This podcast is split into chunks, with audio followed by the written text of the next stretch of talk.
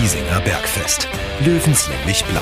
Mit Florian Weiß, Anja Guder und Alexander Augustin.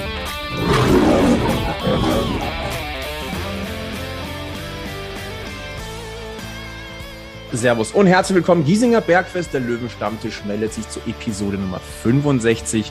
Es ist heiß. Es ist heiß in Deutschland, es ist heiß im, im Löwenkosmos. Äh, der Ligastart steht vor der Tür. Und was für ein Ligastart. Alex, äh, wir müssen drüber reden. Ähm, und wir haben uns jemanden hier an den Stammtisch auch geholt, der eigentlich nicht besser passen könnte. Zu dir, zu diesem Stammtisch und zur Gesamtsituation, oder? Ein Namensvetter. Ja, genau das habe ich erwartet. Das war jetzt genau die, die, Gefahr, die wir hatten, wenn wir zwei Alex am Stammtisch ah, okay. haben. Jeder will reden, äh, aber ich überlasse den, dem wichtigeren Alex von beiden den Vortritt natürlich. Nee, du bist auch richtig, aber okay, dann lege ich, leg ich los. Ja, hallo zusammen. Natürlich äh, brisantes Duell am ersten Spieltag, Dynamo gegen 1860. Ja, meine Ex-Vereine auch und äh, ja, ich kann für eins garantieren, ja, 60 erwartet der unfassbare Hexenkessel in Dresden. Ja, die, also bei so einem Spiel ist die ganze Stadt heiß, ja, und äh, ja, es wird ein brutaler Auftakt, ja, vielleicht die zwei Meisterschaftsfavoriten mit, äh, ja, ich sage jetzt mal Ingolstadt noch dazu, vielleicht Saarbrücken, Waldhof Mannheim, mal, mal schauen, aber das sind so die drei, Ingolstadt, äh, Dynamo und 1860, die ich am Ende äh, vorne sehe. Und äh, ja, wie gesagt, äh, wird ein Hexenkessel in Dresden. Man kann sich auf ein schönes Spiel freuen. Ihr habt es gehört, wir sind ganz, ganz stolz, dass Alex Schmidt mal wieder beim Giesinger Bergfest vorbeischaut. Du bist der erste Gast, der zum zweiten Mal da ist. Ja, das Mega. Macht, mich, macht mich auch stolz, sehr schön.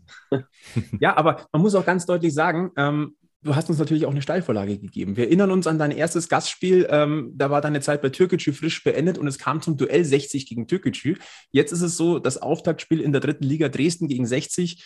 Du hast Dresden zum Aufstieg gecoacht und hast sie dann noch lange Zeit auch in der zweiten Liga äh, begleiten können. Die Vorlage mussten wir wieder verwandeln. Ja, ist so, ja. Fußball schreibt halt oft äh, schöne Geschichten. Und Dynamo war eine super Zeit, ja. Wir sind da aufgestiegen, ja.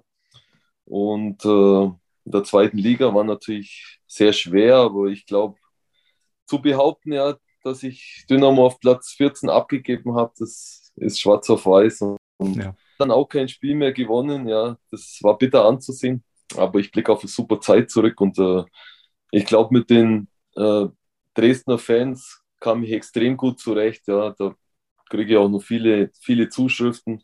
Von daher wird es äh, am Samstag für mich, ein, also von der Gemütslage und, und vom Kopf her schon ein schweres Spiel. Ich wäre gern dabei gewesen. Und äh, ja, ich glaube, ich glaube, das das wird, äh, das kann so oder so ausgehen. Es sind zwei sehr gute Mannschaften, zwei sehr gute Trainer. Und äh, ich schaue es mir dann. Wir haben um 12 Uhr ein Spiel in Stuttgart und ab 14 Uhr werde ich es mir dann irgendwie AD oder Magenta bis mal reinziehen. Bin echt gespannt. Ich glaube, das geht uns auch so. Äh, Podcast Alex, sage ich jetzt mal, das wird jetzt richtig interessant zum Hin- und Her jonglieren heute. Ähm, aber dieses, ähm, dieses Auftaktspiel, also langsam aber sicher kribbelt's und äh, wir sind jetzt auch mal ganz ehrlich, es wird Zeit, dass, dass es wirklich komplett um Sportliche geht. Ähm, in der mhm. Vorbereitung gab es ja durchaus so ein paar Nebengeräusche, die wir ja auch an diesem Stammtisch besprochen haben. Ähm, aber lass uns vielleicht noch einmal kurz ähm, auf, auf Dresden gleich nochmal blicken. Ähm, Alex, ähm, es ist ja so, du hast, als wir oder als wir hier das erste Mal am, am Stammtisch gesessen sind, ähm, warst du frisch bei Türkgücü raus und wenig später ging es zu Dresden, ähm, weil die den Aufstieg ja in Gefahr gesehen haben. Ähm, ich kann nur sagen, du hast geliefert. Also der, der, Schlussspurt war ja bemerkenswert. Der Aufstieg in die äh, zweite Liga ähm, hat geklappt. Ähm, kannst du uns mal nochmal mitnehmen, was du wie, wie, du Dresden vorgefunden hast, ähm, weil ich glaube, Dresden ist ein ganz, ganz spezieller Fußballstandort auch und ähm, welche Prognosen oder welche Erwartungen haben sich erfüllt und welche haben sich eigentlich auch widerlegen lassen? Wie muss man sich Dresden aus, vielleicht sogar aus, aus Münchner Sicht so ein bisschen vorstellen? Also ich sage Hexenkessel und volle Emotionen, Fußballverrücktheit pur. Ja, Dresden ist ein heißer Standort. Ähm, die Fans leben natürlich das, das Ganze, sind vielleicht ja, sind schon anders als die Münchner Fans. Sie, weil die Stadt ist halt auch kleiner ja, und, und kompakter. Also wenn du durch die Stadt läufst und, und du hast ein Spiel gewonnen, dann, dann kommst du auch nicht weit. Als Trainer jetzt zum Beispiel, dann muss da jedem Rede und Antwort stehen und, und alles Mögliche. Das ist in München natürlich nicht so krass. Ähm, ja, auf die Geschichte damals, ich bin nach Dresden gekommen, da waren sie natürlich schon ziemlich am Boden, haben gerade 0-3 gegen Halle verloren zu Hause. Und ja, es, es waren dann noch äh, sechs Spiele, da haben wir von, von 18 möglichen Punkten haben wir 16 geholt. Das war natürlich überragend. Und wie ich schon gesagt habe, wie, wie die Fußballgeschichten halt dann oft so sind, kam zum entscheidenden Spiel ausgerechnet Türkgücü. Ja, die haben wir, die haben wir dann natürlich, äh, ja, was heißt nur weggeblasen damals. War natürlich für mich auch so eine kleine Genugtuung, ja, was Türkgücü betrifft, ähm, dass ausgerechnet in dem Spiel und dann genau in dem Spiel der Aufstieg stattgefunden hat. Es war Corona-Zeit damals und ähm, die Fans durften nicht ans Stadion. Also die Polizei hat die Fans zurückgehalten. Und ja, wie es halt dann in Dresden oftmals, oftmals ist, ja, dann sind die ein bisschen durchgedreht. Ja. Es gab äh, 200 verletzte Polizisten damals, ja, weil es war halt richtig krass. Ja. Die Fans wollten Aufstieg feiern, Polizei hat sie zurückgehalten, dann äh, sind, die, sind die recht äh, heiß gelaufen. Ja. Wir haben dann auch versucht, dass wir rauskommen mit der Mannschaft, dass wir ein bisschen beruhigen oder so, aber keine Chance. Ja. Wir durften nicht aus dem Stadion raus und dann war natürlich war es ein unrühmliches Ende. Und, und das, äh, ja, die Emotionen sind einfach extrem in Dresden. Also der Abstieg war extrem für Dresden. Das hat schon mhm. richtig wehtan und, und waren hinterher natürlich auch wieder, war richtig Remi-Demi. Ja. Aber es ist halt ein geiler Fußballstandort und wie gesagt, ich bin mit den Fans super zurechtgekommen. Und, und ja, möchte die, Zeit, möchte die Zeit nicht missen. Ja. Und ich sage es nochmal. Wie viel Einfluss haben, wie viel, wenn ich kurz dazwischen greifen darf, ja. wie, viel, wie viel Einfluss haben denn die Fans in Dresden? Also merkt man das in der täglichen Arbeit, dass da wirklich eine, ja, sagen wir so positiv ausgedrückt, eine sehr aktive Fanszene da ist? Ja, auf jeden Fall. Auf jeden Fall. Also wenn du, wenn du in Dresden, äh, ja, ich sage jetzt mal, lasch spielst oder keinen vollen Einsatz zeigst, dann, dann wird es ungemütlich. Das ist wirklich mhm. so. Also dann nicht nur auf dem Platz, dann wird es außerhalb des Platzes ungemütlich. Und das wissen alle, das muss man in Kauf nehmen. Und wenn die Fans natürlich sehen, die Mannschaft, die, die zerreißt sich, dann, dann kann man auch mal ja, äh, Spiel verlieren. Mhm. Aber wenn sie halt merken, okay, die, äh, irgendwie Söldnertruppe oder die sind nicht mit vollem Herz dabei, dann, dann wird es richtig schwer. Und das spiegelt halt auch so ein bisschen diese Mentalität wieder, ja, auf die 60 jetzt trifft. 60 ist ja ähnlich, aber nicht ganz so extrem, ja. Also mhm. da ist es dann schon noch so, dass sind noch viele Kritiker, aber du kannst nach dem Spiel in Ruhe nach Hause gehen. Ja. Mhm. Also ich habe jetzt nie so eine Situation gehabt, aber es war schon viel. Also nach dem Abstieg, ja, dass dann Fans die Kabine stürmen, den Bus stürmen äh, Mannschaftsbus eindrungen sind und so. Es ist halt Dynamo. Das ist einfach, das ist sehr, das sehr, drüber. sehr, ja. sehr emotional, sehr emotional. Ja. Wirklich. Ihr habt damals in der zweiten Liga ja wirklich einen guten Start hingelegt. Wenn ich jetzt mal drauf gucke, ihr habt, ja. glaube ich, aus den ersten äh, vier Saisonspielen in der Liga habt ihr drei Siege und ein Unentschieden geholt. Dazu im, dem, im Pokal noch weitergekommen gekommen, äh, gegen Paderborn. Ähm, yeah. Mich würde mal interessieren, ist es vergleichbar mit dem Löwenkosmos, dass man ganz, ganz schnell viel Rückenwind hat und auch so eine Über-Euphorie und die dann leicht auch kippen kann, weil eben ja, die Emotionalität ja. so hoch ist? Ja, ja, absolut, absolut. Äh, wenn, wenn du so einen Saisonstart hast, wie, wie wir gehabt haben, dann ist gleich so, dann was ja auch, mei, ist ja auch verständlich, sind Fans, aber sie, dann, dann träumt man halt schnell von was, gell?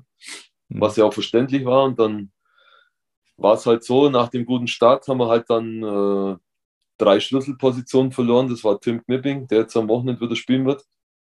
Der hat sich verletzt, damals Kreuzbandriss, dann eine Woche später Laho Dimos, der nicht spielen wird, der noch angeschlagen ist am, am Wochenende und äh, war dann äh, Hermann ja, von, von Freiburg, der Spieler, der dann auch ausgefallen ist. Und das haben wir einfach nicht verkraftet damals. Und ja, es war halt so, dass wir dann äh, trotz alledem eine gute Vorrunde gespielt haben. Und in der Rückrunde haben wir, haben wir dann einfach äh, ein paar Unentschieden zu viel gespielt. Ja, die Liga ist natürlich krass gewesen. Ja, mit, mit HSV haben wir 0-0 gespielt, in Paderborn 0-0, daheim gegen Heidenheim 0-0. Ähm, haben dann äh, gegen Darmstadt 1-0 verloren, blöd, und gegen Rostock. Und, und äh, ja, dann kam es eben ja, zu einer Freistellung, weil halt vielleicht der Sportvorstand dachte hat, da ist mehr Luft oder da, da kann man mehr rausholen, aber es war halt dann leider das Gegenteil der Fall. Es wurde kein einziges Spiel mhm. mehr gewonnen und an der Relegation halt auch nur verloren. Aber ich will jetzt gar nicht so über Vergangenes sprechen, weil dafür ist jetzt das, was ansteht, einfach zu geil am Wochenende. Ja, Dynamo gegen 60, ausverkauftes Haus. Und da können wir uns alle drauf freuen. Das wird ein geiles Spiel. Und man muss ja jetzt dazu sagen, äh, du bist ja auch wieder äh, in Lohn und Brot mittlerweile bei einem äh, ja auch ziemlich geilen Traditionsverein, Kickers Offenbach. Ähm, Glaube ich, ist jetzt keine, keine große Verschlechterung für dich. Also emotional definitiv nicht. Also ich emotional glaube, der nicht, Bibere ja. Berg, also Hut ab, da brennt schon auch einmal. Ja. Können wir ja auf alle Fälle danach, dann äh, später nochmal drüber reden, weil es uns auch, natürlich auch interessiert, was dich da in Offenbach erwartet und äh, natürlich auch ein kleiner Blick auf die Regionalliga Südwest. Aber du hast vollkommen recht, ähm, das, was jetzt ansteht, das ist schon ähm, also es gibt zwar das offizielle Eröffnungsspiel zwischen Duisburg und Osnabrück am Freitag äh, der dritten Liga, aber wenn wir mal ganz ehrlich sind, das Knaller-Auftaktspiel an diesem ersten Spieltag ist Dresden gegen 60. Es ist das ja. Live-Spiel in der ARD okay. am Samstag, am Nachmittag. Auch das ist ein Ausrufezeichen. Ne? Also dieses, dieses Duell, äh, ich gehe mal davon aus, da wird, das wird ordentlich Einschaltquote einfach auch generieren. Ähm, und es ist extrem spannend. 60 hat den Kader stark umgebaut. Wir haben da ja schon mal drüber gesprochen, Alex. Ähm, das ist, das, da hat fast alles Hand und Fuß und trifft jetzt auf ein Dynamo Dresden, Abstieg, äh, Absteiger aus der zweiten Liga. Ähm, großer Name, auch grundsätzlich große Ambitionen natürlich an so einem Standort, aber eine rundum erneuerte Mannschaft. Also laut Transfermarkt.de 19 Zugänge, 19 Abgänge und was ich bemerkenswert finde, auch ein Transfersaldo von plus 2,1 Millionen. Das ist auch nicht selbstverständlich für einen äh, Zweitliga-Absteiger, aber das ist eine komplett neu zusammengestellte Mannschaft. Und, naja, ähm, so komplett neu ist ja auch nicht. Äh, paar, so komplett paar sind schon noch dabei. So komplett neu ist ja auch nicht. Sie haben immerhin über zehn ja, Spiele mit Zweitliga-Erfahrung. Ja, wenn ich die Innenverteidigung ja. anschaue, die ist eingespielt, Knipping mit Elas. Ja, okay, Torwart neu, rechts neu, links neu, aber dann Akoto, Akoto mhm. im Zentrum ist auch eingespielt. Ähm, Kade, Kade ist, ist eingespielt. Ja. Also ich würde jetzt mal sagen, die Mannschaft, die gegen 60 spielt, ist äh, mit fünf Mann bestimmt, also fünf, fünf, ja, fünf neu, fünf alte, schätze ich mal so vom Gefühl her. Und äh, ja, wo ich nur ein bisschen Probleme sehe, ist vorne. Vorne weiß ich nicht, da haben sie jetzt einfach mit der Ferne und Königsdörfer haben es zwei verloren, die natürlich mhm. die über zwei Millionen gebracht haben. Ja, der Christoph der Ferner war Lebensversicherung für Dynamo oder für uns. Er hat halt einfach äh, regelmäßig getroffen. Außer ihm haben nicht viele getroffen. Renzi Königsdörfer hat noch fünf Tore gemacht. Also vorne, weiß ich nicht, ich glaube, vorne legen sie noch nach. Stefan Kutschke haben es immerhin. Das ist ja auch mal äh, für, ja. für Drittliga-Verhältnisse, aber gut, der ist 33. Äh, muss, muss man auch guter, schauen, wie sich der. Ähm guter, guter Mann, aber ich glaube trotzdem, dass Dynamo noch nachliegt. Ja, ich glaube, mhm. dass sie trotzdem vorne noch was machen. Ja in der Offensive neben äh, Stefan Kutschke, was wir ja gerade angesprochen haben, noch den Dennis Borkowski von RB Leipzig ausgeliehen. Ja, guter Mann. Aber ist ein 20-Jähriger. Also der aber guter, nicht... guter Spieler, guter Spieler. Ja, gut. Markus Amfan 4-3-3. Also ich glaube, da gibt es keine großen Geheimnisse. Hm. Auch also, ganz interessant natürlich der neue Trainer äh, von Dynamo Dresden, Markus Anfang. Ähm, Und ist aus der Trainerbank alles auf Anfang. Ja, es ist sein Comeback. Ähm, wir müssen da jetzt nicht über die alte Geschichten reden, aber ähm, es gab ja, die, ich sag mal, die Impfproblematik. Ähm, es ist seine neue Chance im Profifußball. Ich bin sehr, sehr gespannt, ähm, tatsächlich. Aber äh, es ist auch schon eine Ansage, sage ich mal, Markus Anfang, Dynamo Dresden, also von der Emotionalität denke ich mal, ähm, dass das kann passen. Ähm, Alex, was traust du denn ähm, Dresden mit dem also Stand jetzt müssen wir natürlich sagen, was, was traust du Dresden zu? Meisterschaftskandidat, Aufstiegskandidat ja, oder erstmal zurechtfinden in der Liga? Na, also das auf keinen Fall. Ja, wie gesagt, mit über, über 10, glaube elf Spielern mit Zweitliga-Erfahrung. Äh, ganz klarer äh, Meisterschaftsfavorit, ja, in meinen Augen. Ja, alles andere wäre alles andere, wenn man da jetzt um heißen Brei redet. Also wenn Dynamo sagt, sie wollen ins vordere Mittelfeld, ich glaube, dann ist ein Erdbeben in Dresden. Das kannst das kannst, das kannst jetzt keinem erzählen. Ja. Die wollen sofort, die wollen sofort wieder hoch. Und äh, von der Mannschaft her, glaube ich, sind sie auch so, dass sie es schaffen können. Ich glaube aber, dass sie, dass sie noch was machen werden. Ich rechne mit mindestens zwei bis drei Neuzugängen noch. Okay. Vor allem im Offensivbereich, weil sie da halt auch in den Testspielen wenig getroffen haben. Ja. Und ja, und dann glaube ich schon, dass sie, dass sie äh, Meister werden können oder zumindest äh, unter die ersten zwei kommen. schon vergleichbar mit 60 äh, von der Erwartungshaltung her. Äh, ein, ja, Pulverfass möglicherweise. Ähm, jeder erwartet viel. Dann kommt es natürlich auf den Saisonstart an. Wenn der gelingt, dann ja, kann es ein, ja, ein Selbstläufer nicht werden, aber dann kann es natürlich, kommst in so ein Fahrwasser, das dich vielleicht durch die ganze Saison treibt. Aber äh, gerade Dresden und 60 sind halt schon auch unruhige Umfelder und wenn da der Saisonstart in die Hose geht, ja, kennen, kennen wir ja die Bilder äh, aus, aus beiden Standorten. Also das ja, ich glaube, aus 60 hat einfach, ich finde es ganz gut, dass das 1860 jetzt mittlerweile mal sagt, sie wollen aufsteigen, weil vorher war es immer so ein bisschen ja und so Rumgerede und so. Jetzt bekennen sie sich klar mal dazu, sie wollen jetzt aufsteigen, sie haben eine gute Mannschaft, äh, sie haben äh, einen ordentlich, einen guten Trainer, ja, der, der erfahren ist. Also in meinen Augen äh, ist es genau der richtige Weg, dass man jetzt einfach mal Farbe bekennt und sagt, okay, wir wollen hoch. Ja, damit ist der Druck natürlich auch höher auf mhm. alle. Aber das muss, das muss man bei 60 schon aushalten, ja. Dass man, dass man mal klar Farbe bekennt und, und, und einfach äh, das Ziel klar definiert ich glaube auch, dass die Ausgangssituation von Dresden und 60 jetzt zum Saisonstart sehr, sehr ähnlich ist. 60 hat das Auftaktspiel in Dresden, also gleich den direkten Kontrahenten, wo man gleich ein Statement auch setzen kann. Danach das mhm. Pokalspiel gegen Dortmund, also mehr knaller Auftakt geht nicht. Ähm, umgekehrt gesehen, bei Dresden ist es ja auch nicht, also auch ein Auftakt, der bemerkenswert ist. 60 jetzt zu Hause, dann im Pokal geht es gegen den VfB Stuttgart und dann ist mhm. das zweite Spiel auswärts beim Hallischen FC. Ganz schwer, ja. Also Ganz schwere Aufgabe. Die, mhm. die Vorzeichen finde ich jetzt vom Saisonstart sehr ähnlich, auch von der Drucksituation eigentlich schon fast vergleichbar. Und das macht das Ganze eigentlich noch interessanter. Und ähm, mich würde mich würde tatsächlich auch interessieren, ähm, du weißt, wie Dresden tickt. Sie haben einen neuen Trainer, du hast schon angesprochen, 4-3-3-System. Ähm, mit was denkst du, ist in Dresden am ehesten aus Löwensicht zu knacken?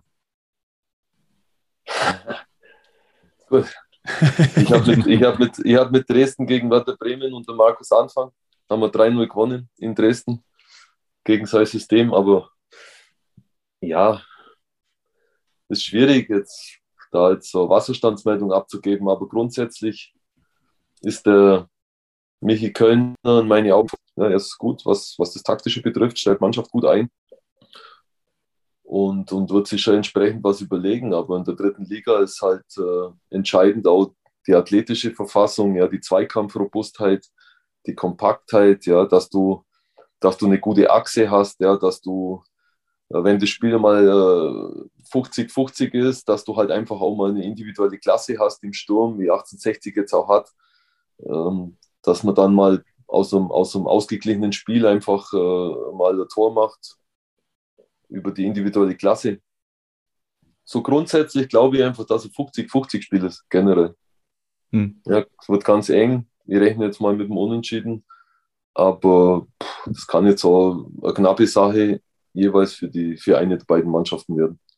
Vielleicht ein Blick auf die Vorbereitung von Dynamo Dresden, ähm, ein kurzer Überblick über die Testspiele. 21 zu 0 gegen den Zuger SV, ein 3 zu 1 gegen den VfB Auerbach, ein 0 zu 1 gegen Heidenheim, äh, ein 0 zu 0 gegen St. Truiden, ein 0 zu 2 gegen Dortmund, 1 zu 0 gegen Teplice und jetzt ein 3 zu 1 gegen Neugersdorf. Also auch äh, viele unterklassige Teams, aber auch einige mit äh, eine, einige höherklassige.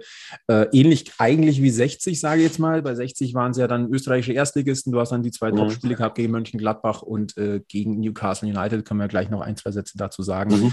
Ähm, sehr, sehr ähnlich insgesamt. Wie gesagt, auch die äh, Ausgangslage, das verspricht einfach einen brutalen ersten Spieltag. Also auch das ist sofort Druck auf den Kessel. Hast du es auch immer lieber gehabt, am Anfang gleich mal einen gescheiten Gegner zu haben? Tatsächlich, dass du gleich mal eine ordentliche Standortbestimmung hast? Ja, finde ich, find ich schon gut. Ähm, ich glaube, das erste Spiel ist immer schwierig, weil, weil man nie so ganz genau weiß, wo man steht. Man hat mal ein gutes Ergebnis in der Vorbereitung, dann hast mal wieder wie jetzt das 60, das 6-0 gegen Gladbach. Ähm, denkst du wieder, ach, das kann nicht sein, jetzt kriegst du sechs Tore gegen Gladbach ähm, nach dem ersten Spiel bist du echt schlauer. Es gibt auch Teams, ja, die, mhm. die haben eine katastrophale Vorbereitung oder da denkst du um Gottes Willen und dann am ersten Spieltag Performance ist super. Also du weißt es halt als Trainer auch nicht immer so hundertprozentig. Du vermutest, du siehst, okay, das gibt Anzeichen, man ist gut drauf, aber so 100% sicher ist man sich halt nicht. Und das, was ich halt jetzt bei Dynamo gesehen habe, dass sie gegen stärkere Gegner Probleme gehabt haben, ein Tor zu machen, ein Tor zu schießen. Jetzt auch gegen Dortmund, ja, Dortmund war ja jetzt nicht äh, in, in Bestbesetzung da. Da waren zwei, drei Spieler von der ersten oder lass vier Spieler gewesen sein, sonst waren es aus der zweiten und junge Spieler. Und da haben sie auf einen Haufen Chancen vergeben. Sie haben die Chancen gehabt zumindest. Aber da sehe ich einfach nur ein bisschen eine Thematik, äh, Tore zu erzielen. Und bei 60, okay, ich weiß nicht, ob Bär ist der Bärfisch? Ich glaube nicht, gell? Ich weiß man nicht genau, ob es reicht für die Startelf. Mhm. Mhm. Also es wird diskutiert, ob Lakenmacher oder Bär beginnen, aber es sind natürlich zwei unterschiedliche Spielertypen auch. Lakenmacher ist eher so der Brecher. Mhm. Ähm, wird, wird spannend, ja. Mhm. Dann sehe ich, dann sehe ich natürlich, äh, was die Standards betrifft, bei Dynamo mit Tim Knipping einen Spieler, der in der Luft halt brutal ist, gell, muss man echt sagen, mhm. bei offensiven Standards. Hat er schon oft bewiesen. Da weiß ich nicht genau, wie 60 so ist bei Standards. Aber generell glaube ich, dass, dass das Spiel wirklich kleine Details entscheiden. Ja. Das kann einmal so oder so ausschlagen. Und ja, eins ist sicher, es, es wird halt der Hexenkessel. Wie gesagt, das Stadion wird, Stadion, der K-Block in Dresden wird beben. Ja. Und hoffentlich auch der Gäste-Fanblock in der Ecke, wo die Löwenfans ja, sind. Also ich glaube, äh, ohne es genau zu wissen, aber meines, äh, was, was, ich, was ich gehört habe, ich glaube, der Block ist auch brechend voll und ausverkauft. Ja, also, alles super, andere ja. würde mich wundern. Super, super. Ja, kann sich kann sie wirklich jeder darauf freuen, auf so ein Spiel. Ich hoffe, die ARD hat äh, gute Mikrofone, die das Ganze aushalten. Aber lass uns vielleicht mal einen Blick werfen auf äh, das Testspiel 60 gegen Newcastle. Das war ja die Generalprobe.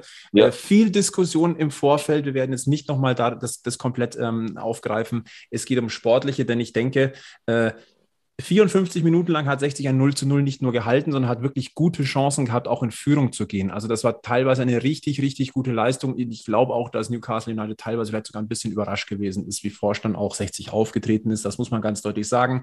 Im La naja, über die komplette Spielzeit setzt sich natürlich dann schon auch eine individuelle Klasse eines Premier League Clubs durch. Da müssen wir nicht drüber diskutieren, aber ich glaube, mit einem 0 zu 3, da kann man viel rausziehen. Vor allem, wie gesagt, 54 Minuten lang wirklich eine gute, gute Partie gespielt. Und wenn wir auf die Aufstellung blicken, ich glaube, das ist auch so ein bisschen ein Fingerzeig, ähm, wie 60 agieren wird. Es war ein 4-1-4-1-System. Marco Hiller im Tor, da brauchen wir nicht drüber diskutieren. Der Killer Hiller, der, an dem führt mhm. einfach kein Weg vorbei. Äh, die Abwehrreihe waren die Außenverteidiger Philipp Steinert auf links, äh, Christopher Lannert auf rechts. Ganz, ganz spannend. Äh, der, für den mhm. scheint da scheint es wohl auch mit der Fitness zu langen, um in die Startelf zu kommen. Mhm. Die neue Innenverteidigung äh, können wir uns festlegen, das sind Verlad und Belka hier. Finde ich mhm. sehr, sehr, ein sehr, sehr spannendes Gut. Ähm, Tim Rieder müssen wir auch nicht mhm. drüber diskutieren. Der kennt die Löwen, das ist der Rückkehrer. Ähm, der hat sich gegen Quirin Moll fürs erste durchgesetzt. Das, glaube ich, war größtenteils auch fast so zu erwarten. Äh, dann haben wir die neue Mittelfeldreihe mit Talik, Deichmann, Kubilanski, Lex und eben vorne Lakenmacher. Mhm. Ähm, ich glaube, es deutet sehr viel darauf hin, dass das auch die Startformation zumindest zu 90, 95 Prozent sein wird, die in Dresden antritt. Aber das ist schon äh, eine tolle Mischung aus ähm, Erfahrung, Erfahrung aus äh, heißen jungen Spielern mit auch schon einer gewissen Erfahrung und von, ich sage mhm. mal jetzt schon, ja, äh, Löwen mit Löwenstallgeruch und welche, die heiß drauf sind, diesen Stallgeruch aufzusaugen. Oder Alex, wie siehst du das? Ja, die, also wie Torwart, wie du gesagt hast, ist sehr gut. Ja, Verteidigung rechts Lannert, ein Feld, sehr gute Rolle gespielt. Ja, technisch guter Spieler, ähm, kommt ja aus dem Raum hier. Also wirklich ein guter, guter Mann. Innenverteidigung finde ich sehr stark. Ja. Ähm, links der Philipp, ja, da könnte es vielleicht sein, ja, dass, dass da von, von der Geschwindigkeit her, ich meine, der Philipp ist ein richtig abgezockter Spieler, aber Dresden hat über rechts schon einen, einen quirligen, schnellen Spieler als Neuzugang. Könnte sein, weiß nicht, dass mhm. da vielleicht ein bisschen ein Thema gibt. Ansonsten Rieder robust, ja, Quirin Moll natürlich sehr spielstark, Rieder vielleicht etwas robustere Typ, ja, in der Luft auch gut. Und, und dann die vier, also im 4-1, 4-1, die vier im Mittelfeld, ja, Talik, Lex und so weiter. Einfach eine gute Aufstellung, ja. Gute Aufstellung und, und auf jeden Fall in der Lage, dass, dass man da äh, in Dresden gewinnt. Ja. Und vor allem jetzt ist es ja so, dass du von der Bank tatsächlich richtig Qualität nachschieben kannst. Ne? Mhm. Ne? Also wenn man jetzt mal guckt, wer jetzt gegen Newcastle auf der Bank gesessen ist, da haben wir einen Niki Lang, einen Quirin Moll, dann haben wir einen Albion Vrenezi, äh, Fabian Greilinger, Meris Genderovic, Marcel Beer, einfach mal der Torschützenkönig. Ja, also ja. ich sage mal so, für die Schlussphase kannst du den mhm. definitiv dann bringen, mhm. wenn es nicht zur Startformation langt. Äh, ein Daniel Wein kämpft sich langsam zurück, ein Marius Wilsch kämpft sich zurück. Mhm. Äh, dann haben wir noch einen, einen äh, Boyamba, einen Morgalla auch noch. Also da ist Wovon wirklich jetzt in der Breite, das ist jetzt eine, an, eine ganz andere Vorzeichen äh, jetzt also im Vergang äh, zum Vergleich zur vergangenen mhm. Saison. Das war der Schlüssel für einen Dynamo-Aufstieg, also vorletzte Saison dass sie in der Breite einfach äh, super nachlegen konnten, auch zu Corona-Zeiten, wo andere Teams Probleme gehabt haben. Ja, hast du fünf, sechs Stürmer gehabt, ja, Mittelfeld, Abwehr, wo du immer wieder nachlegen konntest. Und das, das war der Schlüssel für, einen, für einen Aufstieg für, für Dynamo, Dynamo Dresden aus der dritten Liga. Und das ist natürlich bei 60 jetzt so die letzten Jahre nicht so gut gewesen. Ne? Absolut, also das haben wir ja auch gesagt, also da sind die Hausaufgaben gemacht worden. Mhm. Ähm, also ich muss auch zugeben, ich bin immer noch ziemlich überrascht, wie viel Qualität da auch wirklich geholt wurde. Ähm, ja. Also da, da wurde wirklich gute Arbeit geleistet, auch weit im Vorfeld, weil die meisten Neuzugänge ja relativ zeitnah nach, ja. der, nach Saisonende schon präsentiert wurden. Mhm. Ich weiß nicht, wann es das letzte Mal das so gegeben hat. Da muss man, mal, muss man wirklich auch sagen. Also klar, auf dem Papier passt das jetzt alles wie es dann wirklich läuft, wird man dann sehen. Aber grundsätzlich auf dem Papier ist hier wirklich die, äh, sind hier die Hausaufgaben gemacht worden. Wenn wir mal so einen Blick auf die gesamte dritte Liga werfen in der Saison 22, 23, finde ein sehr, sehr interessanter Mix. Wir haben ja schon mal so ein bisschen drüber gesprochen, äh, dass aus der Zweitliga Dresden, Aue und Ingolstadt heruntergekommen sind, äh, aus, der, aus der Regionalliga hochgekommen sind Bayreuth, Elversberg, Essen, Oldenburg. Das, das ist eine wahnsinnige Mischung aus ganz großen hm. Namen, hm. aus Unbekannten und äh, ja, also da ist alles dabei und irgendwie. Ja, Aue, Aue darf man natürlich, Aue darf man auch nicht unterschätzen, ja, die haben jetzt auch viel gemacht, ja, was Verpflichtungen betrifft. Darf man jetzt auch nicht, äh, also kann, kann sein, dass die auch vorne mitspielen. Ne? Aue. Ja. Wen hättest du sonst noch so auf der Rechnung? Klar, Dresden, Aue, wahrscheinlich Ingolstadt 60? Genau, ja, Saarbrücken, Saarbrücken muss man immer ein bisschen im Auge haben. Ja, Mannheim, ja, ganz vorne wird es nicht reichen, aber auch Mannheim ist auch, hat auch eine gute Mannschaft. Ansonsten ist ja so, dass meistens noch eine Überraschung gibt, ja, mhm. wo man jetzt gar nicht damit rechnet. Ja, aber das sind so die, die Mannschaften, ja, Ingolstadt, wie gesagt, äh, Dresden, 60, Aue, Saarbrücken, Mannheim es ist halt auch immer, es geht immer sehr eng zu in der dritten Liga. Ja. Oft ist dann so, dass zwischen Platz 2, äh, 3 und Platz 10 also ganz wenig Punkte sind. Ja. So ja. war es halt traditionell immer in der dritten Liga. Mhm. Und auch wenn man mal das Spiel verliert, ja, da gibt es ja Teams, ja, also auch Dresden in der Drittliga-Zeit, du verlierst dann zwei, drei Spiele, da denkst du, das kann ja nicht wahr sein, ja, da geht gar nichts mehr. Aber wenn du dann eine Serie startest, drei, vier Spiele wieder gewinnst, ja, und das ist halt auch wichtig, dass du eine mentale Stärke hast. Ja. Das kann natürlich für Mannschaften wie Dresden und 60 ein bisschen schwierig werden, weil wenn du da ein, zwei Spiele verlierst, dann ist natürlich gleich Alarm, ja, überall von allen Seiten. Und das kann schon auch ein Schlüssel sein, ja. Wenn man da äh, dann nervös wird, dann, dann kann das äh, nicht hilfreich sein. Ja? Du brauchst hm. so eine mentale Stärke, dass du auch mal ein schlechtes Ergebnis wegsteckst. Aber, und da sage ich aber, ich glaube, ich glaube, in die letzten Jahre, wenn man 60 verfolgt hat, äh, immer wenn es wirklich so ein bisschen ernst geworden ist, hat, hat äh, Michi Kölner seine Truppe geliefert. Das war auch so ein Schlüssel. Stimmt, ja. das stimmt, ja. War ja oft so, es war ja oft so, dass man gesagt hat, was ist mit 60 los? Also, und jetzt ein schweres Spiel, auf einmal haben sie wieder gewonnen, haben eine Serie gestartet. Das stimmt, ja. Der Löwe ist eine Wundertüte. Ja, wo, wo er vielleicht selber so ein bisschen in Bedrängnis gekommen ist, muss man auch mal sagen, ja, wo Michi Kölner auch so ein bisschen, wo, wo so ein bisschen äh, die Luft ein bisschen dünner geworden ist, dann hat er aber immer geliefert. Von außen betrachtet, ja. Ja, also ergebnistechnisch auf jeden Fall. Und äh, den Druck hat man natürlich jetzt auch erhöht mit, den, mit der offensiven Ansage, wir wollen aufsteigen. Es gibt ja. hier keine No Excuses. Ähm, vielleicht manchmal sogar ein bisschen zu sehr angefacht. Äh, Alex nach Passau vielleicht da mal kurz äh, der Blick. ähm, ich sag mal, das Interview von, von Michael Körner mit seiner Freundin in der Bildzeitung, äh, wo quasi schon darüber spekuliert wird, wo die Aufstiegsfeier stattfindet kann man es überstreiten, ob das sinnvoll ist. Ja. Aber ähm, klar, man hat natürlich jetzt ganz offensiv gesagt, wir wollen hoch, keine Ausnahmen, aber das ist natürlich jetzt auch in Kombination mit, der, mit dem Kader, den man hat und den Anspruch, den man jetzt einfach ganz offen propagiert. Du musst einen guten Start hinlegen, weil ich glaube, sonst ist ganz schnell Dampf auf dem Kessel. Also ja, grundsätzlich sind Kosmos kippen kann, wissen wir. Grundsätzlich sind die Aussagen von Michael Kölner ja nur ein Tropfen auf dem heißen Stein, weil allein wenn man sich den Kader anschaut, hat man ja Druck. Also äh, da musst du vorne mitspielen und aufsteigen. Und ob du dann das öffentlich kommunizierst und sagst, wir wollen aufsteigen, das macht dann fast schon keinen Unterschied mehr, weil der Kader ist ja schon quasi die, die nonverbale Ansage an die Konkurrenz. Ähm, dass man natürlich sich dann hinstellt und spekuliert, wo könnte man jetzt den Aufstieg feiern im Mai, das ist natürlich, das sind Aussagen, die fliegen dir halt im Zweifel um die Ohren irgendwann. Ähm, aber man, man hofft ja auch irgendwie auf solche Aussagen. Man, man will sich ja an etwas reiben, auch als Fan, als wir als Journalisten auch. Äh, sehr schön, wenn, wenn Michael Kölner da so klare Aussagen oder seine Freundin da so klare Aussagen äh, machen, wo man sich dran reiben kann. Aber wie gesagt, wenn, wenn halt der Schuss nach hinten losgeht, dann sind das genau die Aussagen, die rausgekramt werden ähm, und die um die Ohren gehauen werden, äh, gehauen werden. Und das war ja, ich meine, äh, da reiße ich jetzt alte Wunden auf, aber Vitor Pereira und sein We Go to the Top, das war ja auch äh, im Nachhinein, naja, das war aber auch eine blöde Situation. Du steckst unten drin und redest erstmal davon, ja. go to the top. Da ja, das war, waren noch andere Voraussetzungen, ja.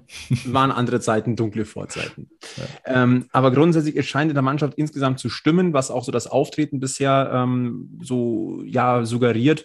Äh, spricht auch dafür, dass man sich jetzt doch entschieden hat, den Kader fürs Erste so zu belassen. Also nicht nochmal wirklich offensiver, ähm, nochmal vielleicht den einen oder anderen dazu zu holen, sondern sagen, hey, das ist jetzt in sich stimmig. Wir haben das Gefühl, die Mannschaft passt so zusammen. Da jetzt noch jetzt ähm, nach der Vorbereitung noch jemanden dazu zu holen, das wird wohl nicht passieren natürlich sondiert jedes, jedes Team und jeder Verein nochmal den Markt, wenn irgendwas möglich ist, wo du sagst, okay, da, da sind wir fast gezwungen, das zu machen, weil das eine, eine Chance ist, die sich so schnell nicht wieder gibt, dann wird was passieren. Aber im Normalfall ist das der Kader, mit dem 60 München in diese Saison geht und mit dem das große Ziel Zweitligarückkehr geschaffen werden soll. Und auch ansonsten ist natürlich äh, im Löwenkosmos noch einiges äh, auch geboten. Äh, vielleicht ein Wort noch mal ganz kurz mit einem Blick äh, auf das Newcastle-Spiel. Ähm, wir haben gesagt, wir gehen nicht noch mal um diese große Gemengenlage darum. Ähm, noch, die greifen wir jetzt nicht nochmal auf. Ein Wort möchte ich allerdings noch äh, sagen. Ich hätte es persönlich, ganz persönlich schön gefunden, wenn man so ein Mini-Zeichen gesetzt hätte, zum Beispiel mit einer Kapitänsbinde Regenbogenfarben. Also eine Kleinigkeit, finde ich, hätte man machen können, dass man sich da wirklich aktiv dagegen entschieden hat. Finde ich ein bisschen schade. Finde ich eine verpasste Chance. Aber äh, so viel dazu. Ich glaube, recht viel mehr müssen wir da zu diesem Thema nicht nee. sagen. Dass das Spiel ist gespielt. Es war sportlich wertvoll, wertvoller ehrlicherweise auch, als dass ich gedacht hätte. Und ich glaube, man kann da sehr, sehr viel auch im Nachgang rausziehen. Und was es dann gebracht hat, äh, sehen wir dann am spätestens, spätestens am kommenden Samstag um 14 Uhr in Dresden, wenn der Ball endlich in der dritten Liga wieder rollt. Dann wirft natürlich das große Pokalspiel ähm, seine Schatten voraus. 60 gegen Dortmund auf Giesingshöhen, Freitagabend 20.15 Uhr live im ZDF. Fußballherz, was willst du mehr? Äh, bei München TV hat der Kollege Daniel Stock, bei dem wir gestern äh, zu Gast waren, noch gemeint, Made Wiesen. Ne? Aber ähm, ich sag mal so, du kannst dich da einfach nur teuer verkaufen, weil keiner erwartet etwas. Ähm, Alex, ich finde es toll, dass du Karten hast. Äh, das Find freut mich sehr für dich. Ich glaube, ich werde leer ausgehen. Ich glaube, ihr habt jede Möglichkeit ausgenutzt. Das wird wohl nichts werden. Äh, wird ein schöner Fernsehabend. Aber äh, lieber Alex Schmidt, 60 Dortmund, das klingt nach großem Fußball. Klingt nach großem Fußball, ja. Wir haben natürlich Düsseldorf. Ja, wir spielen ja auch im Pokal. Offenbach gegen Düsseldorf. Also wir haben auch etwas vor. Ist schwer, aber für 60. Hat Überraschungspotenzial. Mhm. Also das ist so eine Paarung, da würde ich jetzt spontan sagen, ja, das, äh, da würde ich bei Tipico auf, auf Offenbach setzen. Ja. Mehr Fortune bei Offenbach. Die Düsseldorfer sind halt gut drauf, gell, muss man auch sagen. Ja. Ich habe sie jetzt beobachtet in Magdeburg, da boah, schon abgezockte Truppe. Ja. Aber gut, ja, Pokal ist Pokal und wir werden alles raushauen. Haben, haben jetzt am Wochenende Testspiel gehabt gegen Köln. Da waren wir auch ganz gut, haben 2-0 verloren, aber haben echt zwei Lattenschüsse und richtig gute Chancen gehabt. Hm. Also ich traue meiner Mannschaft einiges zu. Ja. Und bei 60 ist es so, Grünwalder Stadion, Dortmund kommt, da traue ich ihnen auch einiges zu, ja. Wirklich. Ja. Ich habe es heute schon gesagt, also natürlich ist die Wahrscheinlichkeit extrem gering, dass du da was reißt, aber ich sehe so eine kleine Lücke, so eine kleine Chance sehe ich schon da für eine Überraschung zu sorgen. Also Dortmund hat auch schon, äh, ja, einen das heißt Umbruch jetzt vielleicht nicht, aber schon viele, viele neue Spieler. Natürlich mit ja. Thailand die Lebensversicherung verloren. Ähm, ja, muss man schauen. Äh, die, die sind, noch, sehr, sehr, sind, noch, sind noch nicht drin im Spielbetrieb.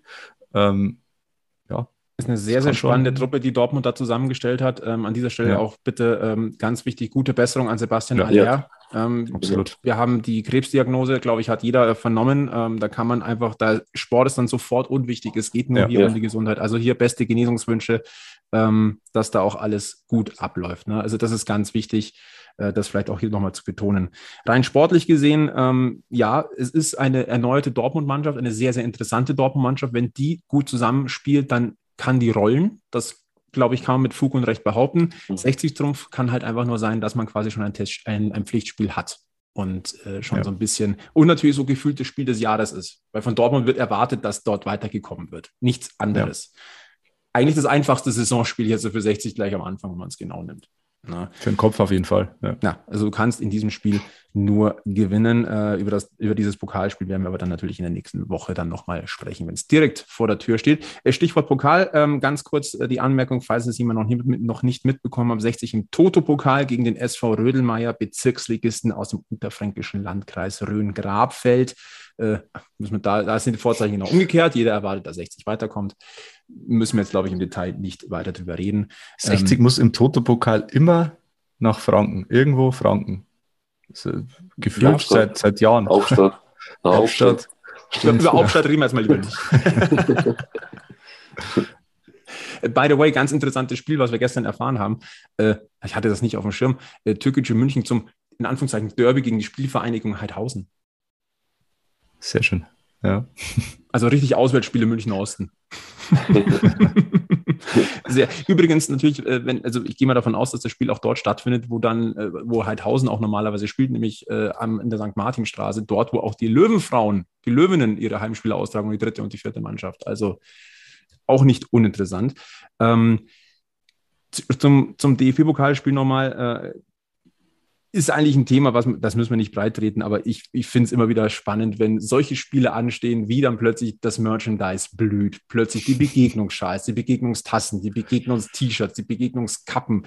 Äh, ich weiß nicht, was es noch alles gibt. Da kannst du die Uhr danach stellen, dass sowas gemacht wird. Irgendwie, ich weiß nicht, ich kann mich mit sowas nicht anfreunden. Nee, designtechnisch auch, auch wirklich fragwürdig.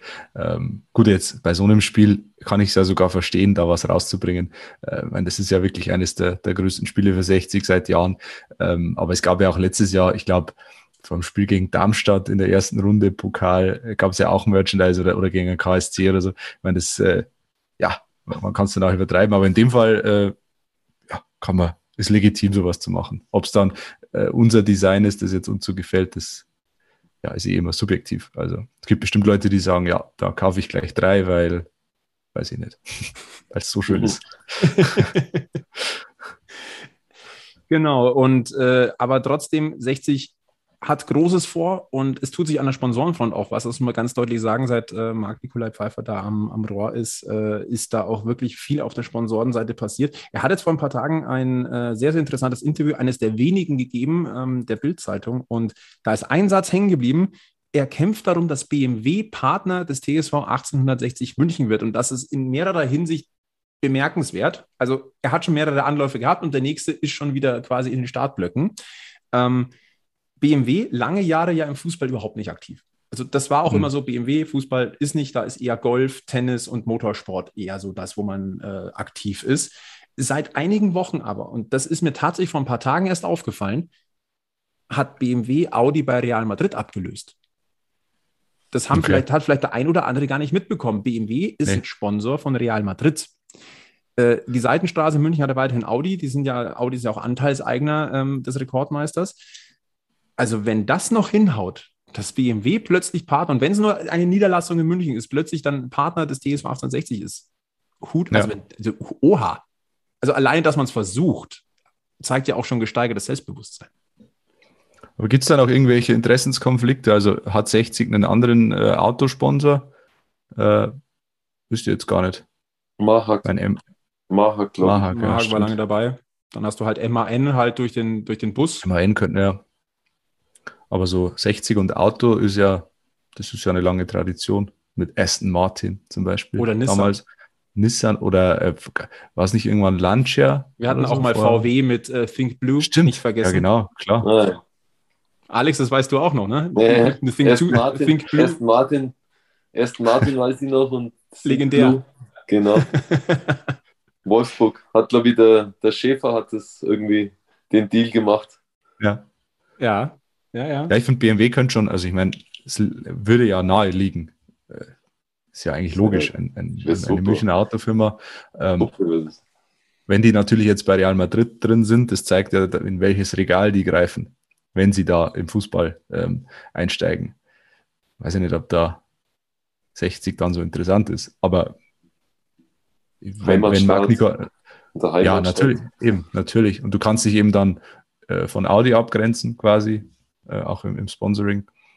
Also wenn Marc Nicola Pfeiffer dann Kontakt hat, dann äh, ja, könnte er natürlich schon mal anrufen da. Ich finde das schon reizvoll.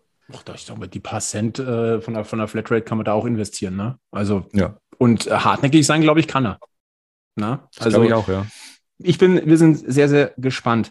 Äh, ich finde es übrigens auch schön, äh, dass, dass sie so auf regionale Sponsoren setzen, auch auf kleine, kleine Firmen, die sich dafür, ich weiß nicht, was so eine kleine äh, Sponsorentätigkeit kostet im Jahr bei 60, aber das sind ja wirklich ganz, ich habe jetzt zum Beispiel aus meiner Heimatstadt Fichtach, äh, ist, äh, ist ein, eine Firma eingestiegen, von der ich vorher noch nie was gehört habe, ehrlich gesagt, aber die ist jetzt Sponsor bei den Löwen. Ähm, Finde ich schon schön, dass man da auch in die, so in die bayerische Fläche geht und sagt, wir, wir lassen die Kleinen ran. Ist vor allem auch aus zweierlei Hinsicht ähm, interessant. Stellst dir ja breit auf. Genau, du stellst dich breit auf. Das heißt, wenn einer wegfällt, ist es nicht so, dass gleich, wenn ein Sponsor wegfällt von, von nur zehn, dann tut das sehr weh. Aber wenn du sehr breit aufgestellt wirst, ne, dann hast du ganz, ganz viele Säulen. Da kann dir nicht so schnell Batzen wegbrechen. Und natürlich diese regionale Verbundenheit. Ne? Das sind also zwei äh, Fliegen mit einer Klappe eigentlich geschlagen. Also ich finde das eine sehr, sehr interessante Herangehensweise. Ich glaube, da haben sie sich ein bisschen an Regensburg orientiert. Also der Jan macht das ja wirklich seit Jahren mit, mit Bravour, auch unter Christian Keller, äh, der mittlerweile in Köln ist. Aber der war da eigentlich so, der das in, in Regensburg echt initiiert hat und da großen Erfolg hatte mit dieser Strategie. Absolut. Und wir wissen, wo Jan Regensburg spielt, nämlich dort, wo 60 München hin möchte. Äh, Alex, lass uns noch mal ganz kurz auf deine neue Aufgabe gehen. Wir haben schon angesprochen, du bist jetzt seit neuestem bei den Kickers Offenbach. Du trittst an mit mhm. der Mannschaft in der Regionalliga Südwest. Und äh, ich glaube, wir müssen da auch nicht um heißen Brei rumreden. Äh, Kickers Offenbach, das soll bitte auch demnächst nach oben gehen in die dritte Liga, oder? Ja, ähnliche Konstellation wie bei 60 und Dresden. Alles außer, außer Platz 1 äh, ist Nonsens. Ja? Wobei es halt in dem Fall muss es wirklich Platz 1 sein, dass wir aufsteigen in die dritte Liga. Mhm. Und gut, das ist klar kommuniziert. Ich habe jetzt aber nicht geschaut, wo die Aufstiegsfeier stattfinden könnte. Da habe ich, hab ich noch nicht geschaut. Da, da, da, schaue ich ja noch nicht. Also so, so demütig bin ich dann schon. Was, was jetzt nichts heißen soll, ja. Also kleiner, da musste ich vorhin schmunzeln, ja, wo ich das gehört habe. Aber ja, seit zehn Jahren versuchen sie es und wir werden alles dran setzen. Ja. Ist natürlich dann auch mit Druck behaftet, aber ja. macht nichts, ja. Ist ein, ist ein geiler Traditionsverein, super Fans, ja. Sowas, super sowas Stadion. Gefällt, ja, sowas gefällt mir, schönes Stadion. Und ja, finde Offenbacher Kickers hat einfach einen Namen in Deutschland. Hm. Und äh, jetzt schauen wir mal, dass wir die Jungs wieder hochbringen. Gell? Ja. Und auch ein paar wirklich gute Namen im, im Kader. Also, wenn ich mir das so anschaue, äh, ja. ein alter Bekannter als Torwart, Maxi Engel, der ja auch Maxi Löwen Engel, ja, hat. genau. genau. Ähm, dann ein, ein Törles Knöll, der glaube ich in, genau. äh, in Nürnberg war vor oder, oder Nürnberg, äh, auch Türkgücü jetzt, ja. Genau. Hat jetzt, Türkgücü hat nicht so geklappt, aber hat eine sehr gute Vita. Hm. Jopek aus der Zweitliga in Berlin gespielt hat. Hm. Jakob Zitzelsberger, der, der, sagt jetzt mir was, der war ganz kurz in Filzing, oder? Ähm, beim, beim jetzigen Regionalligisten. Jetzt in der Vorbereitung war der in Filzing und ist dann spontan noch genau. nach Offenbach gewechselt. Gell? Ja. Genau, es hat, oder hat bei uns trainiert und hat wirklich mhm. überrascht, überraschend gut trainiert. Und ja, er hat dann Filzing hat er jetzt nicht hundertprozentig zugesagt, ja. Also mhm. so hat er, so hat es er mir gesagt. Okay. Aber gut, ja. Der Vorteil in, diesen, in dieser äh, anstehenden Saison ist, äh, die Regionalliga Südwest hat einen Direktaufsteiger. Man ja. vermeidet also in diesem Jahr die Relegation. Äh, ich glaube, die wird diesmal gespielt zwischen Bayern und Nordost, wenn mich jetzt nicht alles ja. täuscht. Ähm, das heißt, der erste Platz in dem Fall. Nee, Bayern und West, oder? Auf. Bitte?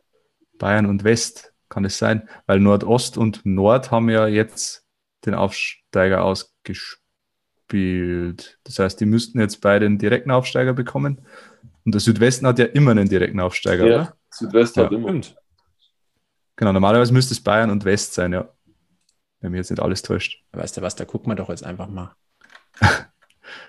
Weil das jetzige war ja ähm, Oldenburg gegen äh, Dynamo Berlin. Genau, genau, gegen BFC Dynamo. Habe nicht geschaut, weil mich hat nur interessiert, ob der erste aufsteigt im Südwesten. Das war so, der Rest.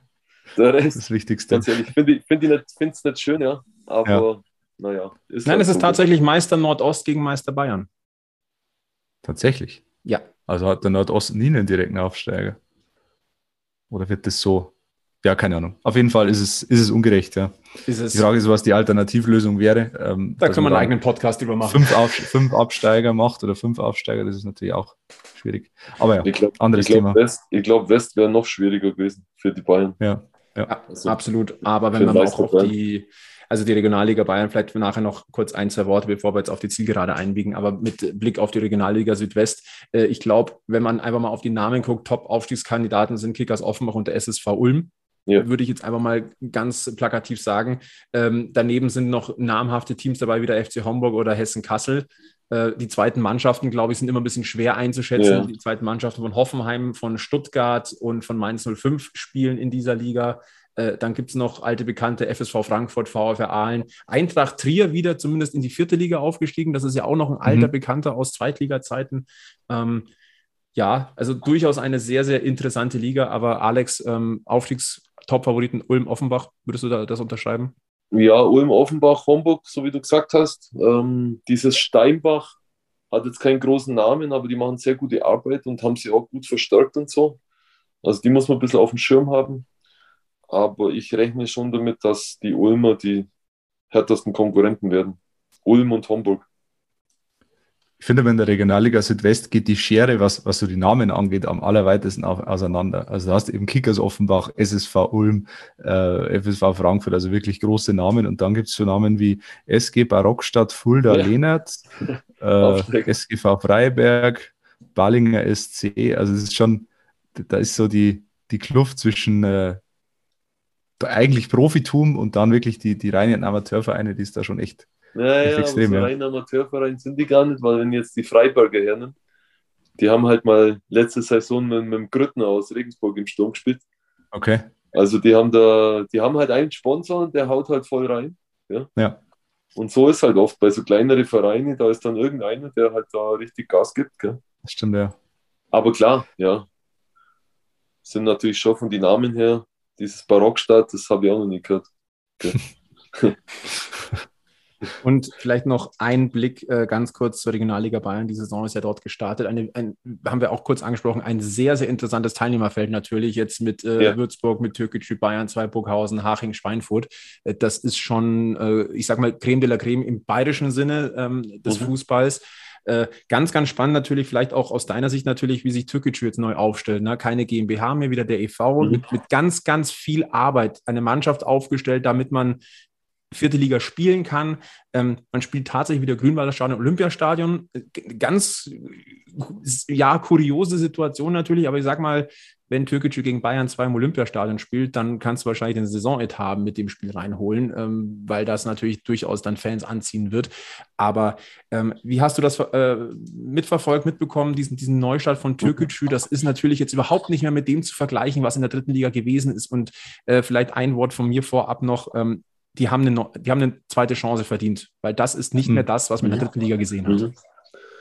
Ich finde es halt jetzt richtig cool, ja. Vor allem der Trainer ist super, das war mein Co-Trainer, der Alper.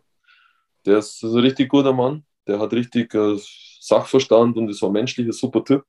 Und ich finde es jetzt einfach ein bisschen authentischer.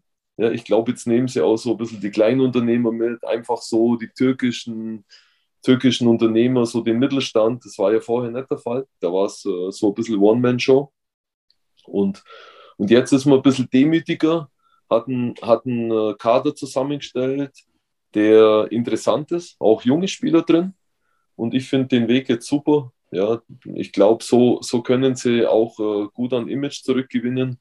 Ja, wie gesagt, gerade mit dem Trainer und jetzt dem, dem ganzen dem ganzen neuen Umfeld äh, macht, sie, macht sie jetzt schon sympathisch und mich freut es halt auch für die türkischen Fans, weil die waren ja eigentlich immer hinter der Mannschaft gestanden. Flo, da können wir vielleicht aus dem Nähkästchen kurz plaudern. Wir waren ja gestern bei München TV, da war eben auch Alpa Kayabuna und Roman Plesche war auch dabei. Genau. Mit, dem, äh, mit den beiden haben wir uns lange unterhalten im Backstage sozusagen. Ja. Äh, und das war ja, also war wirklich sehr sympathisch. Also ich fand das auch sehr. Ja, absolut. Man, ja. man, muss, man muss halt einfach auch sehen, ja, ich meine, der Roman, der war natürlich äh, von Roman und von Alpi war es halt super schwer zum Arbeiten, ja, wie für uns alle ja bei Türkgücü, ja. weil wir halt einfach diesen, ja, diesen, diesen Pseudo-Aufstieg äh, durchmarschieren und diesen ganzen Schmarrn, das war halt einfach alles übertrieben. Ja, mhm. und, und das haben halt alle zu spüren bekommen. Ja. Ich meine, der, Roman Plesche war jede Woche mit mir beim Präsidenten gesessen, der uns dann erzählt hat, äh, wie wir jetzt am schnellstmöglichsten auf Platz 1 kommen in der dritten Liga. Mit, mit einer zusammengewürfelten Mannschaft, wo halt nur nach Namen und so weiter. Und das, das war halt von Roman auch schwer. Und jetzt hat er ein bisschen Freiheiten gehabt. Ja, jetzt hat er, er hat ja gute Marktübersicht, jetzt hat er hoffnungsvolle Leute geholt, ja, die jetzt nicht viel Geld kosten ist halt was ganz anderes, aber ein Riesenspaß und, und wie gesagt, äh, die türkischen Fans, ja, wenn die merken, die Mannschaft, äh, die, die äh, lebt für einen Verein, dann, dann sind die auch da. Und ich glaube, dass Türkgücü in der Saison durchaus eine Überraschung sein könnte. Mhm. Ich denke, wir werden da schon mit einem Auge auch mal gucken, was sich da in der Regionalliga tut im Großraum München. Und das sind halt einfach Haching, Bayern 2, Türkgücü, Heimstetten, auch immer mal wieder für eine Überraschung gut. Ich glaube, diesen einen Blick werden wir dann schon auch zur Seite haben. Damit biegen wir auf die Zielgerade ein. Ähm, das war Folge 65 und ich schaue jetzt mal kurz äh, zum, zum Podcast, Alex. Ich glaube, wir müssen die Anja noch grüßen, kurz auflösen, wo die ist. okay. Ja, das ist die, die Wild, wie, wie, hat Daniel Stock gestern gesagt bei München TV, auf einer nicht namentlich, auf einer namentlich nicht näher genannten Baleareninsel äh, lässt sich da gut gehen, wenn man so den Instagram-Account verfolgt. Also ähm, ich glaube, sie kann es verschmerzen, heute nicht dabei gewesen zu sein. Wir lassen es gelten. Aber trotzdem schöne Grüße und äh, gute Erholung von uns auf einer Baleareninsel. genau, die Grüße dürfen wir natürlich nicht vergessen. Äh, haben wir sonst noch irgendwas vergessen, was wir noch ansprechen wollten, lieber Alex? Nö, ich freue mich auf ein gutes Spiel. Ja am Samstag. Ich glaube, ja. Ich glaube, es ist alles gesagt vor, vor diesem Saisonstart. Wir haben jetzt viele Folgen in der Sommerpause gemacht. Äh, mir kam die Sommerpause sehr lang vor. Äh, und ich bin jetzt echt froh, wenn es am Samstag dann losgeht. Absolut. Und was wir jetzt schon sagen können, äh, lieber Alex Schmidt, sollte sich wieder die Konstellation ergeben eines Löwengegners, wo du gewisse, gewisses Wissen hast oder Tätigkeiten, äh, sei vorgewarnt, wir rufen wieder an. Ja, ich freue mich immer, ja. Seid ja sehr sympathisch und kein Problem. Ja, ruft an, kein Problem. Also vor, vor dem DFB-Pokal-Halbfinale dann. Im April ja. oder so. 60 gegen Offenbach. Das, das wäre natürlich der Knaller. Ja. Oder in der, in der, zweiten Runde. Also wenn wir in der zweiten Runde aufeinandertreffen, dann, dann ja. haben wir wahrscheinlich eine, eine schöne Feier vor uns gehabt. Ja. Ja. Und die 60, wenn 60 weiterkommt gegen BVB und wir gegen Düsseldorf, ich glaube, äh, das wäre super. Ja. Das wäre schön. Ja. Gut, da haben wir quasi einen Vorvertrag schon unterschrieben für den nächsten Auftritt hier. Nein, im Ernst. Hat sehr, sehr viel Spaß gemacht. Vielen Dank für deine Zeit. Ja. Wir wünschen alles Gute ähm, in Offenbach. Ne? Also äh, schaut, euch. dass ihr hochkommt. Äh, nicht falsch verstehen, 60 gegen Offenbach brauchen wir nächstes Jahr nicht in einem Jahr. nur im Pokal, nur im Pokal. Nur im Pokal. Denn okay. wir wollen am Ende dieses Jahres am liebsten zweimal den Aufstieg haben. Ja. Dann soll es das gewesen sein ähm, in, für Folge 65 vom Giesinger Bergfest. Äh, wir sind gespannt auf diesen, äh, auf dieses, äh, auf diesen Saisonstart. Äh, hören uns dann nächste Folge wieder dann mit Stammtisch Nummer 66. Bis dahin, äh, klar, der Hinweis, empfehlt uns weiter. Äh, Facebook, Twitter, Instagram, abonniert diesen Podcast, erzählt es weiter. Fünf Sterne Bewertungen freuen uns. Ansonsten verbleiben wir mit den besten weiß-blauen Grüßen vom Stammtisch. Bleibt gesundheitlich negativ, bleibt mental positiv und bleibt vor allem eins. Löwenslang weiß-blau. Bis zum nächsten Mal beim Giesinger Bergfest. Servus. Alles Gute. Ciao.